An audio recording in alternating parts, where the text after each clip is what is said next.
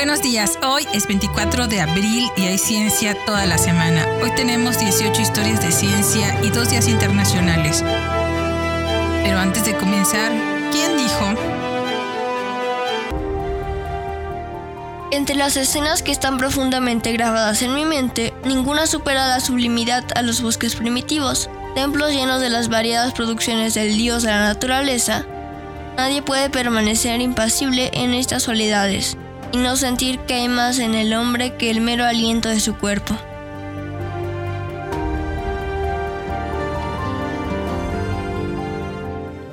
Hoy celebramos el Día Internacional del Multilateralismo y la Diplomacia para la Paz. Día propuesto por la Organización de las Naciones Unidas para difundir las ventajas del multilateralismo, entre otras maneras a través de actividades educativas y de sensibilización pública.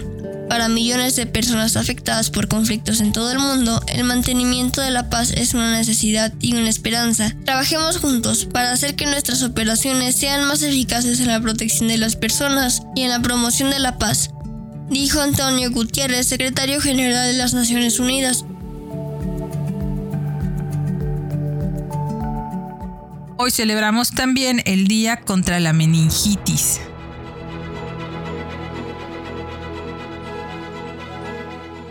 Existen varios tipos de meningitis. La más común es la meningitis viral, que ocurre cuando un virus penetra en el organismo a través de la nariz o la boca y se traslada al cerebro, manifestándose con dolor de cabeza, fiebre y rigidez en el cuello. La meningitis es considerada una de las enfermedades más peligrosas en la infancia, ya que ocasiona una gran morbilidad y una alta tasa de mortalidad.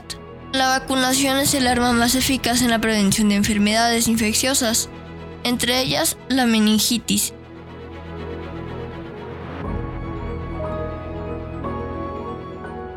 Historia de ciencia número 1. Fecha desconocida. Dobrodeya de Kiev. Dobrodeya de Kiev fue una princesa rusa, esposa del coemperador bizantino Alexios Comenos y practicante de medicina en la corte imperial de Constantinopla se convirtió en parte de un círculo de intelectuales femeninas, incluida Ana Comena y cierta mujer noble Irena, conocida por apoyar la astrología.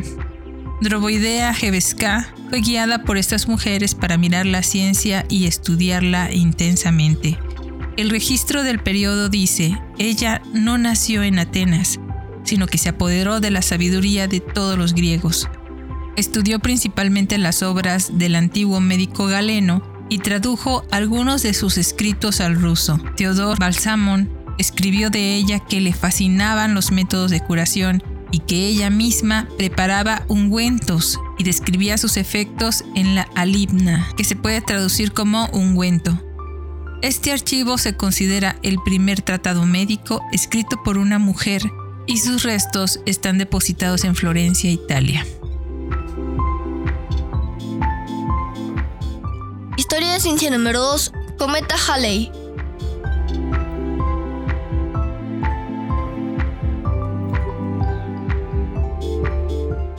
Aunque se pueden encontrar posibles registros del cometa Halley en su aparición antes del 467 a.C. en Grecia y China, las primeras observaciones datan del 240 a.C en la crónica china registros del gran historiador Shiji. Durante los siglos posteriores, las observaciones de lo que ahora se conoce como el cometa Halley se encuentran en Babilonia, China, Japón, India, Medio Oriente, Europa e incluso posiblemente en los petroglifos de América del Norte. La gente de esas sociedades a menudo asociaban su aparición con eventos políticos y sociales dramáticos, como la derrota de Atila el Uno en el 451 después de Cristo o la muerte de los reyes. Durante su aparición en 1066, el cometa Halley se acercó a más de 14 millones de kilómetros de la Tierra. Como apareció por primera vez un día como hoy de ese año, los observadores en Inglaterra lo vieron como un mal augurio, presagiando un cambio para el reino anglosajón gobernado por el rey Harold, mientras que el duque William de Normandía creía que era una señal positiva del cielo. A finales de septiembre, el ejército de William desembarcó en Inglaterra y el 14 de octubre de 1066 derrotó al ejército Harold en la batalla de Hastings, matando al rey anglosajón.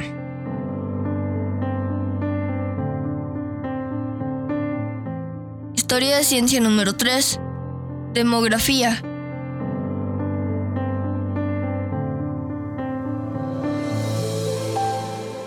John Brown nació el 24 de abril de 1620. Estadístico inglés que muchos historiadores consideran que fundó la ciencia de la demografía, estudio estadístico de las poblaciones humanas. Por su análisis publicado de los registros parroquiales de bautizos y defunciones, fue nombrado miembro fundador de la Royal Society.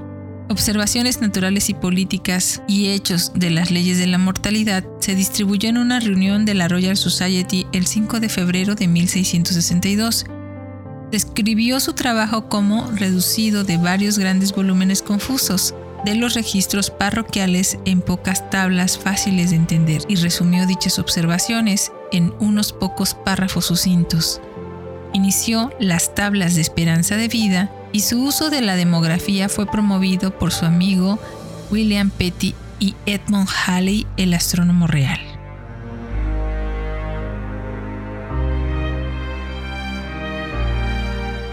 Historia de ciencia número 4. Determinaciones precisas de pesos atómicos.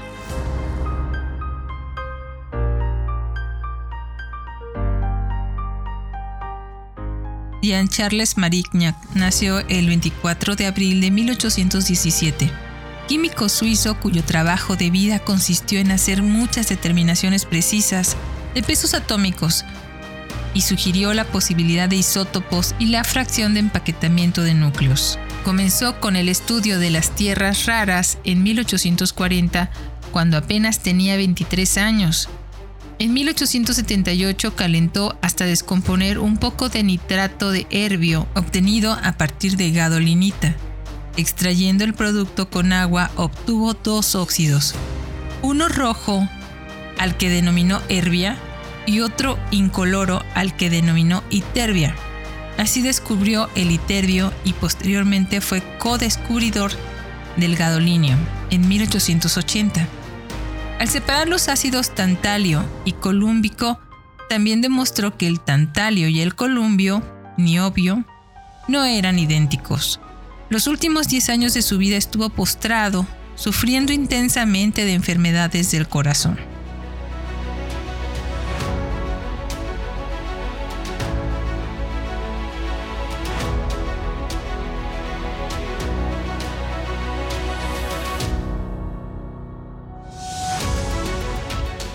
Un día como hoy de 1886 se descubrió el petróleo en Medio Oriente. El primer pozo estaba en la costa egipcia del Mar Rojo. Egipto fue uno de los primeros países del mundo en tomar la delantera de la industria del petróleo. En 1886 se perforó el primer pozo en el área de Hamza y en 1961 se descubrió Belayim, el primer campo petrolero en alta mar en el Medio Oriente. Durante los últimos años, Egipto ha adoptado programas intensivos de exploración de petróleo que han resultado en 315 descubrimientos de petróleo. En la actualidad, más de 60 empresas internacionales, por ejemplo Apache Corporation, Eni Shell, BP y Chevron, están trabajando en el campo de la exploración y la explotación de petróleo en 183 áreas del mar Mediterráneo, del delta del río Nilo, el desierto occidental, el desierto oriental, el Sinaí y el Alto Egipto. El desierto occidental representa la mayor parte de la producción de petróleo en Egipto, con un 56%, seguido por el Golfo de Suez con el 23%, el desierto oriental con el 12% y el Sinaí con un 9%.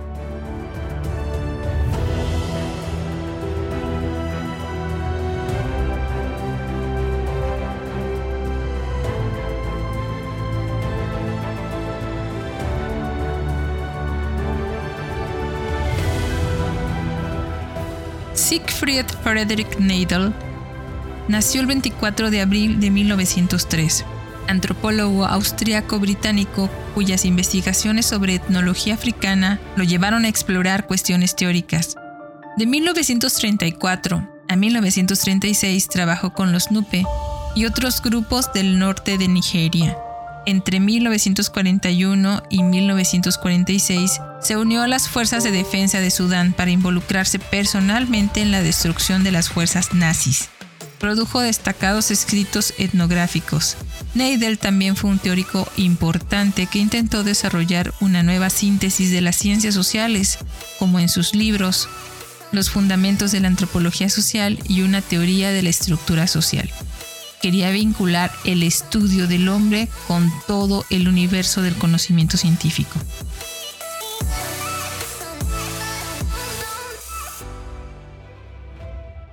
Historia de ciencia número 7. Fatómetro o sonda. Un día como hoy de 1928, el fatómetro fue patentado por Herbert Group Dorsey. Su invento era un instrumento sonoro electromecánico que medía las profundidades submarinas utilizando una serie de señales de sonidos eléctricos y sus ecos. Acuñó el nombre de fatómetro. El mismo instrumento podía medir tanto aguas muy poco profundas como aguas muy profundas. Sus medidores de profundidad no solo mejoraron los levantamientos hidrográficos, sino que también fueron valiosos para la industria del transporte marítimo al ahorrar tiempo en los sondeos lineales. Sus instrumentos ayudaron a delinear gran parte de la plataforma y el talud continentales de los Estados Unidos y sus territorios, así como gran parte de las profundidades marinas, en particular en el noreste del Océano Pacífico, la plataforma y el talud del Atlántico Medio y del Golfo de México.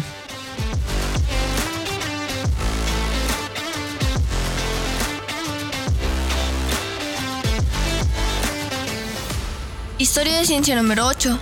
Retransmisión de televisión por satélite. Un día como hoy de 1962, el Instituto Tecnológico de Massachusetts logró la primera retransmisión satelital transcontinental de una señal de televisión entre Camp Sparks, California y Westford, Massachusetts. Si bien la calidad de la imagen era mala, las imágenes podían reconocerse.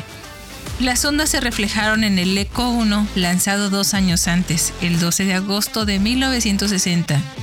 ECO 1 es el primer satélite de comunicaciones de los Estados Unidos. Una esfera de Miller metalizada reflectante pasiva de 30 metros de diámetro.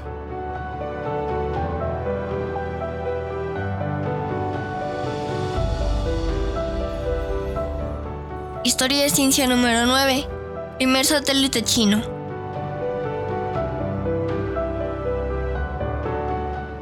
Un día como hoy de 1970, la República Popular China se convirtió en la quinta nación con un satélite en órbita con el lanzamiento del DFH-1 desde el Centro de Lanzamientos de Satélites de Huquab.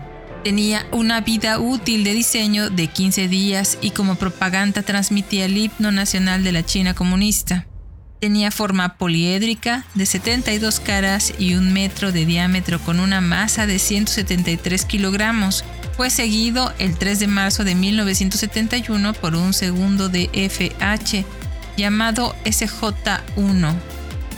Las primeras cuatro naciones con satélites en el espacio fueron la URSS con Sputnik el 4 de octubre de 1957, Estados Unidos con Explorer 1 el 31 de enero de 1958, Francia con Asterix I el 26 de noviembre de 1965 y Japón con Osumi 5 el 11 de febrero de 1970. Después de China, Gran Bretaña hizo su primer satélite, Próspero, el 28 de octubre de 1972.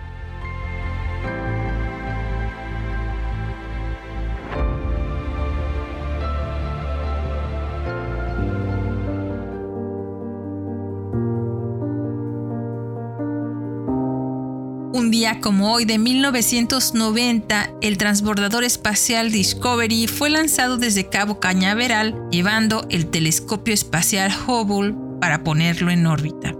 El Hubble fue puesto en órbita alrededor de la Tierra por los astronautas de la NASA.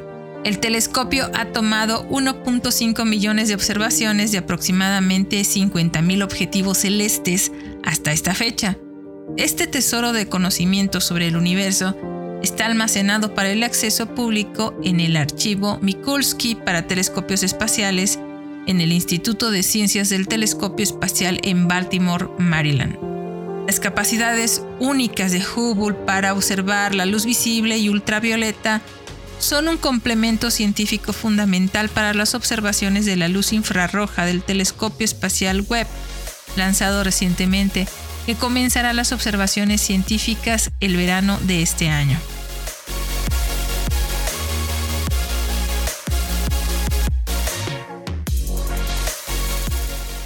Historia de ciencia número 12.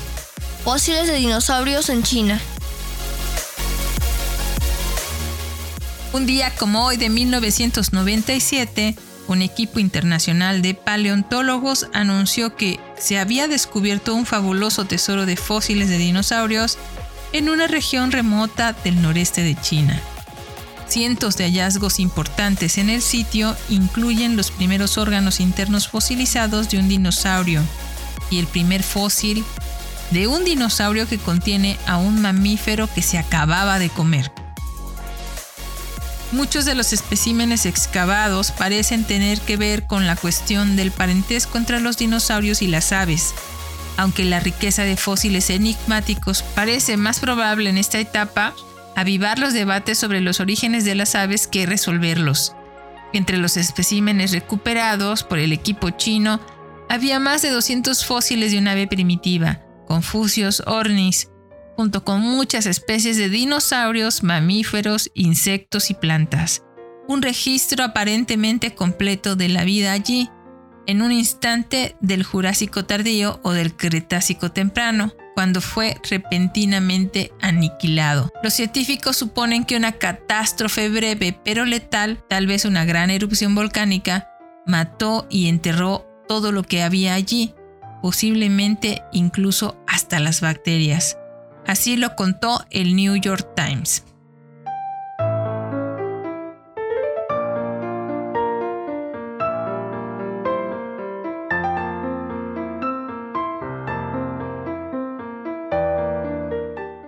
Historia de ciencia número 13.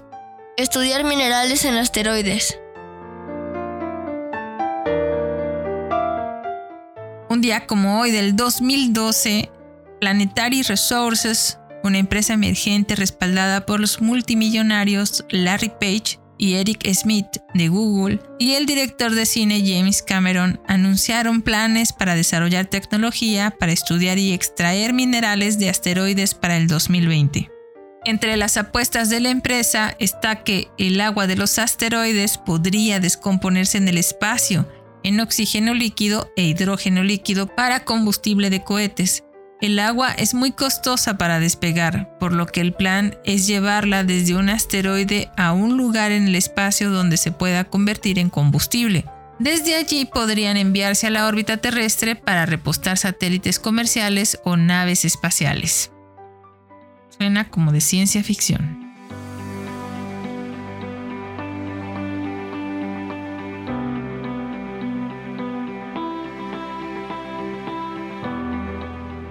Historia de ciencia número 14. Dinosaurio volador más antiguo.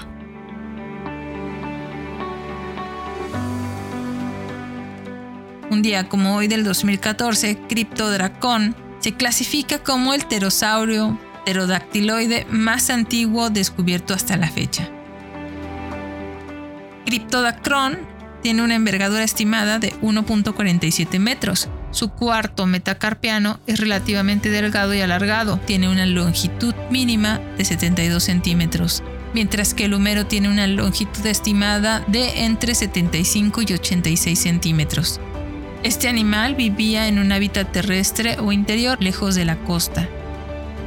Sus descubridores indicaron que los pterodactylea tienen un origen terrestre, las alas relativamente cortas confirman esta hipótesis, ya que las especies de aves modernas de alas largas y los pterosaurios de alas largas tienden a vivir en la costa y las especies de alas cortas tienden a habitar en los bosques.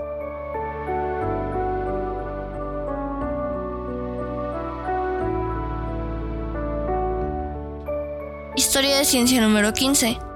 Polilla de cera.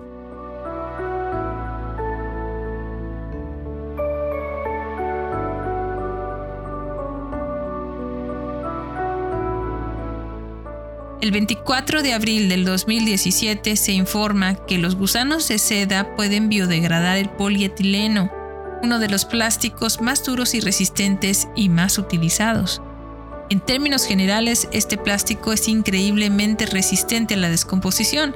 Eso es cierto para el billón de bolsas de plástico de polietileno que la gente usa todos los años. Pero los investigadores que informaron en Current Biology el 24 de abril pueden estar en camino de encontrar una solución a los desechos plásticos. La clave está en el gusano de cera.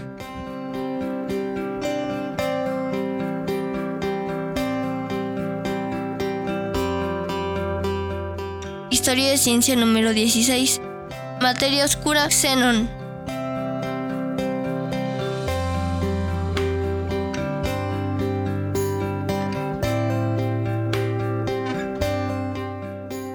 El 24 de abril del 2019, el proyecto Materia Oscura Xenón anuncia que ha observado la desintegración radiactiva del xenón 124, que tiene una vida media de 1.8 sextillones de años. La investigación ha medido el proceso que tarda más de un billón de veces de la edad del universo en completarse, utilizando un instrumento conocido para buscar la materia oscura, la partícula más escurridiza conocida por el hombre.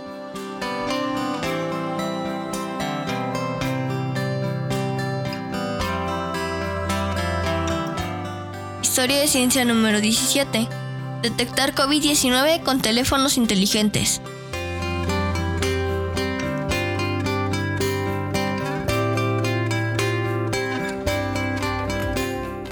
Un día como hoy del 2020 se informa que se ha desarrollado un dispositivo de prueba pequeño y económico basado en teléfonos inteligentes que pueden detectar patógenos como el SARS-CoV-2 en 30 minutos.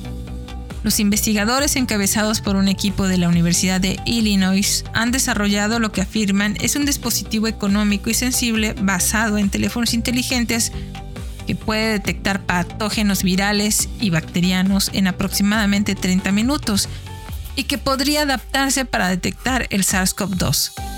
La plataforma consta de un chip microfluídico alojado en un cartucho que lleva a cabo una amplificación isotérmica de los ácidos nucleicos virales a partir de una muestra de hisopos nasales, que luego se detecta con la cámara del teléfono inteligente. Los investigadores informaron sobre el uso del sistema para detectar virus equinos como sustituto del SARS-CoV-2, sin riesgo biológico, pero dicen que cuando se adapta para detectar coronavirus, el accesorio para teléfonos inteligentes que cuesta alrededor de 50 dólares podría usarse para reducir la presión sobre los laboratorios de pruebas durante las pandemias como la del COVID-19.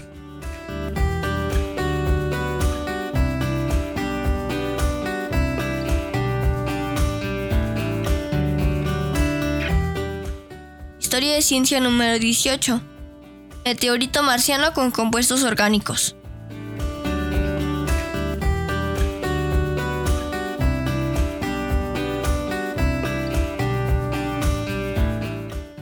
El 24 de abril del 2020, un grupo de investigación informa del descubrimiento de compuestos orgánicos que contienen nitrógeno en Alan Hills 84001, un meteorito marciano encontrado en la Tierra.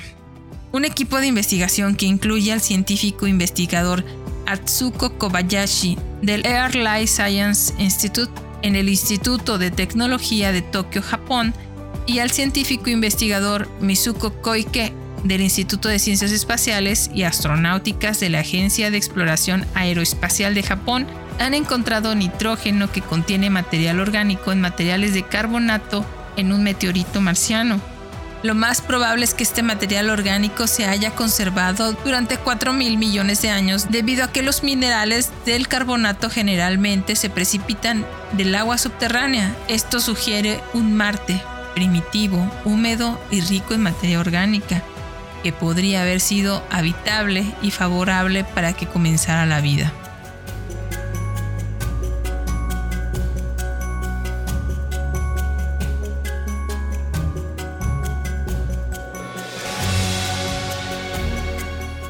Esto es todo por hoy, pero antes de despedirnos, fue Charles Darwin en Lo que vio el señor Darwin en sus viajes alrededor del mundo en el barco Bigley de 1879 quien dijo,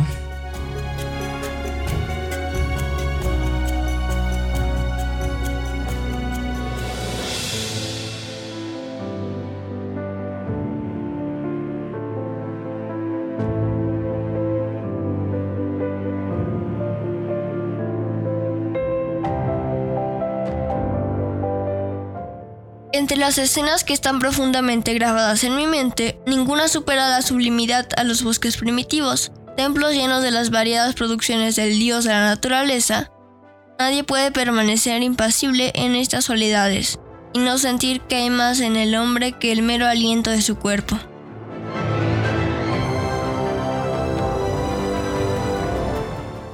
Muchas gracias por escucharnos. Recuerda que si quieres contactarnos o colaborar, por favor, no dudes en hacerlo. Nos encuentras como Cucharaditas de Ciencia en Instagram, Twitter, Facebook, TikTok y en cucharaditasdeciencia.com.mx. O puedes escribirnos a cucharaditasdeciencia.gmail.com. Desde nuestra cabina de grabación en el corazón de Jalapa, Veracruz, México, te abrazamos con afecto. Disfruta el día.